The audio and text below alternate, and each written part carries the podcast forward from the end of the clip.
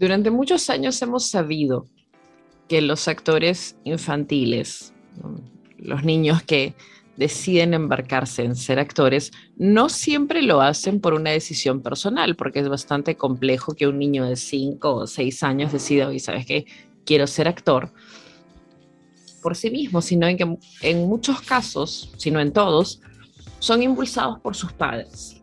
Y hay una gran cantidad de casos en los cuales son impulsados por padres que quisieron ser actores, pero no lograron serlo y deciden de una manera insana vivir a través de sus hijos. Esta es la premisa principal acerca del el libro de Janet McCurdy que se llama I'm Glad My Mom Died, traducido al español, estoy feliz o agradezco o estoy feliz de que mi mamá haya muerto. Janet McCurdy, para las personas que no lo ubican, era Sam Puckett en la serie iCarly. Es una serie como que definió a una generación, a una de las generaciones más jóvenes. Em, se trataba acerca de tres amigos, um, Carly, Sam y el otro chivolo. no me acuerdo cómo se llama.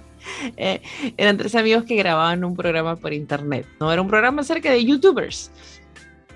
Luego de eso, Sam participó en otro programa llamado Sam y Cat, en el que participaba con Ariana Grande. Había escuchado mucho acerca de este libro, me gustan mucho las biografías, en particular las autobiografías, porque puedes eh, saber un poco más acerca de, lo que ocurrió. Ahora, el libro es muy íntimo, no se guarda absolutamente nada. Empieza eh, directamente con una relación dependiente, abusiva físicamente, psicológicamente, sexualmente por parte de la madre de Janet McCurdy, quien al inicio de su carrera se presenta como una mujer que ha sobrevivido al cáncer y que aprovecha eso en muchas ocasiones para eh, abusar de la simpatía de la gente, ¿no? Eh, es la madre la que decide que Janet debería actuar y le empieza a buscar representantes y que participe en distintas series. Janet no era la que quería actuar, la madre era una mujer muy explosiva, muy agresiva y a los seis años ya empezaba a sexualizar a su hija y tenía una relación casi incestuosa con ella. Eh, vamos a entrar en detalles para las personas que les incomode este tema. Em, Janet cuenta en el libro que su madre eh, la bañaba hasta los 17 años y en algunos casos la bañaba junto a sus hermanos que también tenían 16 y 17 años. No la bañaba con un bañador o con una ropa de baño, no, sino que estaba desnuda y su madre era quien realizaba todo el baño como si fuese un ritual casi sexual. Además, le hacía chequeos eh, bueno, lo que la madre llamaba chequeos de senos, de vagina y de ano para ver que ella siguiera bien y no tuviera cáncer eh, y fuera virgen aún. Ahora, imagínense esto a los 17 años. Esto es abuso sexual. Eh, la madre constantemente se refugiaba en decir que la única razón que tenía para vivir era ella y que no quería que creciera. A los 11 años, Janet McCurdy empieza a sentir lo que normalmente nosotros sentimos las mujeres empiezan a desarrollar, a tener eh, un poco más de senos, a ver que las caderas se van formando. Y la madre que durante varios años le había dicho a Janet que no quería que creciera y le había creado un terror a crecer, decide em, hablar con ella eh, porque Janet estaba muy asustada, no quería crecer, quería ser una niña, una bebé para siempre y quedarse con su mamá porque eso la hacía feliz. Y cuando su mamá no estaba feliz, pues estaba iracunda, tirando cosas y golpeando, eh, eh, minimizando a su padre y tratando mal a todos. Entonces Janet lo que quería era que su madre estuviera feliz. Eh, a los 11 años, cuando Janet le dice a, pues, a los demás, bueno, le dice a su mamá que no quiere crecer, la mamá le dice, uy, yo sé un método con el cual ya no vas a crecer y te vas a quedar una niña para siempre. Eh, y la introduce en la anorexia. O sea, su madre, la persona que se supone debe cuidar de ella que debe proveerle de los cuidados mínimos que son alimentación, salud, no, decide eh, introducirla al mundo de la anorexia y la acompaña porque obviamente también la madre tenía estos problemas. Eh, en el libro cuenta también que debido al tema de la anorexia, eh, los doctores que le chequeaban le decían a la madre, oiga, esto no es correcto. Ella está alimentándose bien porque está muy por debajo del peso de una niña de su edad y la madre lo ocultaba. Más violencia y abuso. Eh, incluso llega al punto de que ella no tiene su periodo menstrual, sino hasta los 16 años. ¿Por qué? Porque estaba en malnutrición debido a la anorexia. Cuando eh, empieza a tener su periodo menstrual, ella pasa de tener anorexia a bulimia y binge eating, que es esto de comer muchísimo y luego entrar como en una culpa tremenda y empezar a vomitar eh, eh, trastornos alimenticios, eh, obviamente pues formados por la madre. ella seguía sintiéndose como una niña, nunca recibió educación sexual porque era educada en casa bajo la religión mormona la madre controlaba absolutamente cada actividad que ella hacía. Em, no le permitía estar sola, todas las actividades eran realizadas por ella y le recordaba que era la única persona en la que podía confiar en su vida. Le hablaba mal de los hombres, eso incluía pues a sus hermanos, a su, esposo, eh, al esposo de la mamá, es decir, al papá de, de, Jeanette, al abuelo, a cualquier persona, y también le decía que las mujeres la iban a traicionar, así que ella era la única persona que podía eh, confiar en ella. Dígame si esto no es un secuestro, esto es un secuestro, un maltrato, es un abuso. Eh, si nos saltamos un poco a la parte final del libro, Janet habla acerca de la romantización, ojalá sea la palabra correcta, o romantización em, de la muerte. En el momento en el que alguien muere, es bueno.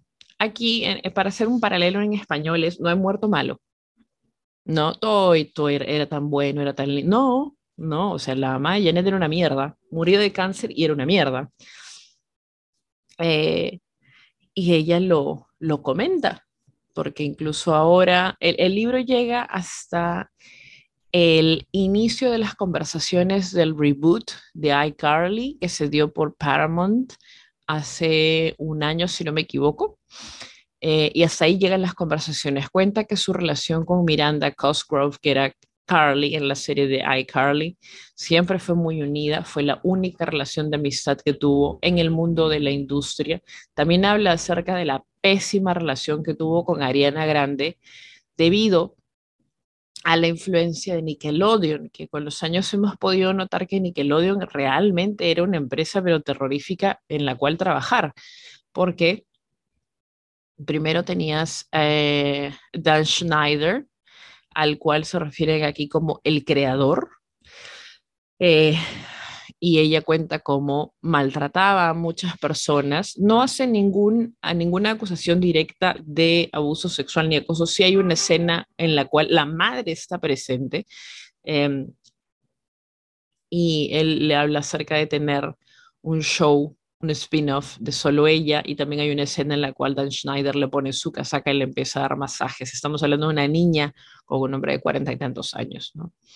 Em, luego eh, empieza a hablar acerca de la preferencia que se le da a Ariana Grande en el programa que tenían, debido a que Ariana estaba desarrollando su carrera como actriz y ella se sentía dejada de lado, pero su, porque Ariana estaba desarrollando su carrera como cantante, perdón, Ariana Grande. Em, y ella crea un resentimiento en contra de ella, ¿no? Porque Ariana sí tiene la libertad de ir y buscar sus sueños y de ser cantante, eh, pero ella tiene que quedarse eh, liderando el, programa y cumpliendo horarios que, que son sobrehumanos, ¿no? Porque tenías que trabajar mucho. Incluso se habla de que llega un punto en el cual Dan Schneider tiene prohibido acercarse al set y está como en un cuarto separado, solamente viéndolo por los monitores lo que se está haciendo y la comunicación con los actores se realiza a través de un asistente de producción que debe ir y volver dando las indicaciones. Entonces, en todo este mundo recontra tóxico recontra enfermizo es que se desarrolla Janet McCurdy. Habla también acerca de sus primeras relaciones sexuales, como su primer beso fue el que nosotros vimos en televisión. Si ustedes vieron iCarly, entonces han tenido que ver em, lo que fue el, primer beso entre, no me acuerdo el nombre del actor, Nathan. Eh, déjenme buscar, por favor, el nombre del el actor. O sea, no el nombre del actor, sino el nombre del personaje. Sé que es Nathan, Nathan Kress, Freddy. Ahí está, Freddy, ya. Em, el primer beso real de Janet McCurdy en su vida fue con Freddy en televisión y para ella fue algo traumático porque nunca había recibido información acerca ni enamoramiento ni educación sexual y su madre era un monstruo respecto a eso, le decía que no se acercara a los hombres, que le iban a hacer daño, que no confiara en nadie. Es por eso que ella empieza a buscar relaciones eh, eh, para, saber qué era lo que se sentía. Eh, finalmente tiene una relación con un hombre que tiene como 20 años más que ella y que estaba casado. luego de eso tiene una relación más con un par de personas más. Eh, hay un momento muy gracioso, o sea, muy gracioso dentro de toda la ironía del libro, que es que ella está saliendo con una persona famosa, no dice quién es, pero es una persona famosa, em, que le está escribiendo para verla, ¿no? Insistentemente y le dice, eh, disculpa, no puedo verte ahorita porque mi mamá se está muriendo. Y esta persona le responde, no, no digas eso, tu mamá no se va a morir. Y justo en ese momento su mamá se muere. Y Janet McCurdy le dice, pues ya se murió. ese tipo de, relaciones eran las que tenía Janet McCurdy. Luego viene su relación con Steven, eh, no dan apellidos ni detalles, nada por el estilo, quien era un joven que creía que era Jesucristo, después de haber visto God is Alive, esta película cristiana. Eh, obviamente tenía un caso de esquizofrenia, no es que la película te vuelva loco, o sea, la película es mala, pero no como para volverte loco y hacerte creer que eres Jesucristo, sino que el chico tenía un diagnóstico de esquizofrenia no tratado y la relación entre Janet y él se basaba básicamente en una codependencia de cuidarse y arreglarse el uno al otro. Eh, el libro está lleno de su lucha constante para controlar sus desórdenes alimenticios y habla también abiertamente de la cantidad de veces en que se aprovechan de ella eh, distintas personas en el mundo de, los ricos y famosos, ¿no?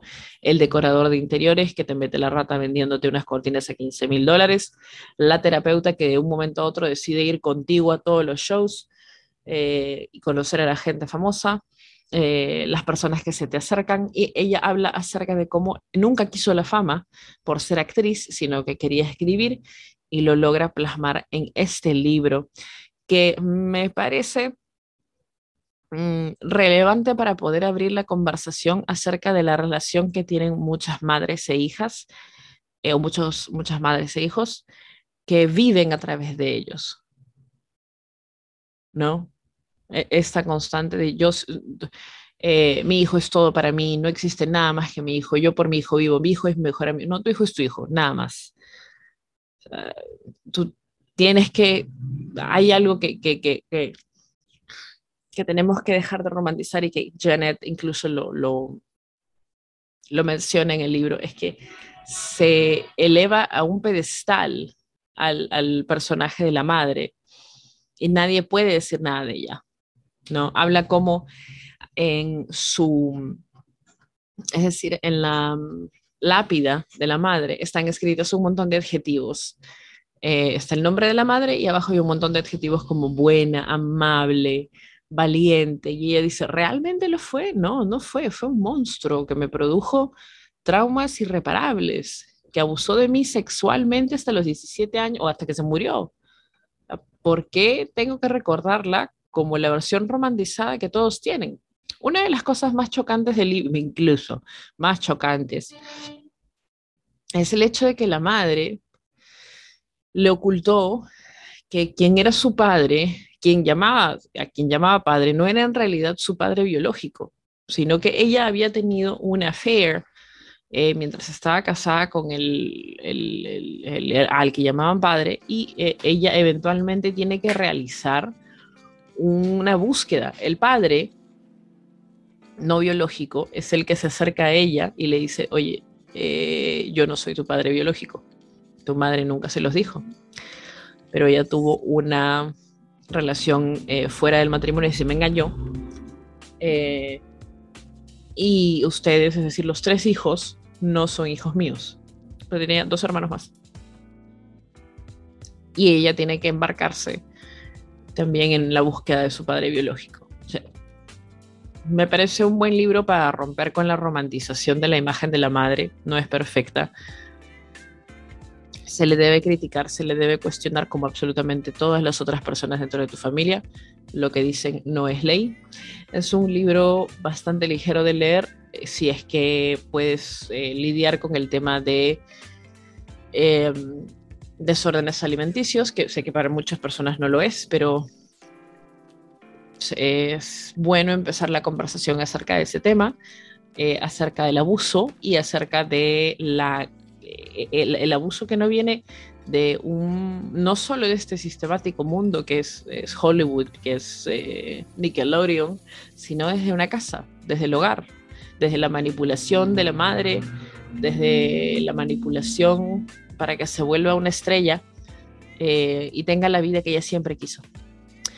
Ese es el libro I'm Glad My Mom Died. Estoy feliz de que mi madre haya muerto de Jeanette McCurdy. Esa fue la lectura de esta semana. Nos vemos en el siguiente episodio.